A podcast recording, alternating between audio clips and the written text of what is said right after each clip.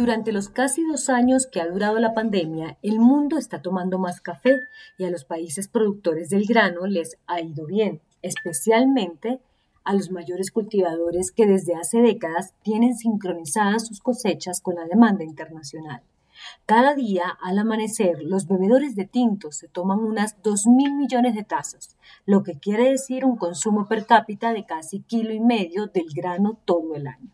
Son los países escandinavos los que más toman café, especialmente en las horas de la mañana. Le siguen los norteamericanos y los europeos muy de cerca. En Asia y América Latina es importante, pero no es masivo, al punto que desde hace un siglo es la mercancía más comercializada en el mundo y por fortuna Colombia tiene escrita su propia página en esta historia, pues es el mayor productor de la variedad arábica, la más apetecida entre los consumidores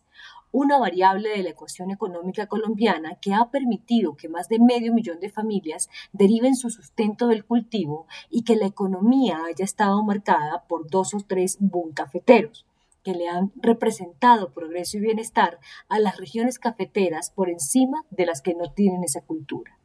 El gran aporte a la economía es indudable, pero la transformación social que ocurre en las zonas a donde llega el grano no han sido objeto de estudio y todo se debe a la gremialidad cafetera de hace varias décadas. Pues para nadie es un secreto que los comités, las cooperativas y la misma federación han sido el estado en donde el gobierno central nunca llegó.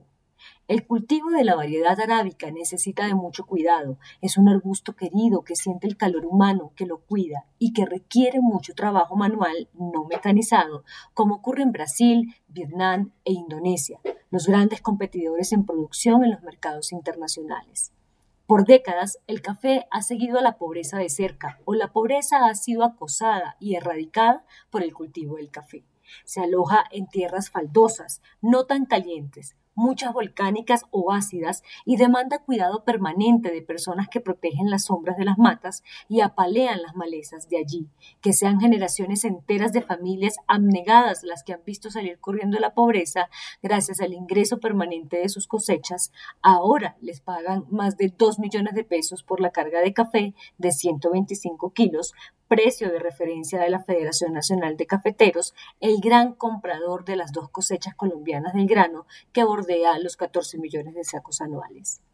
Ese buen precio es la mejor noticia del año para el campo colombiano, pues el café representa casi 3% de PIB del agro no es menor que los precios internacionales, desde hace casi un año, estén por encima de 2,20 dólares la libra, valor que puede superar los 3 dólares si la demanda se mantiene y a los otros productores internacionales los costos o su modelo no les da. Debería ser casi un propósito nacional hacer que el boom cafetero se extienda por uno o dos años más, para que más municipios cafeteros sepan qué es una bonanza, como los huilenses, nariñenses y caucanos. Y por qué no que el café sea una alternativa honesta contra la coca. No es ingenuo plantear que unos buenos precios del café pueden activar cultivos en tierras hoy dedicados a lo ilícito, pues una entrada menor, pero más honesta y permanente, puede marcar la diferencia.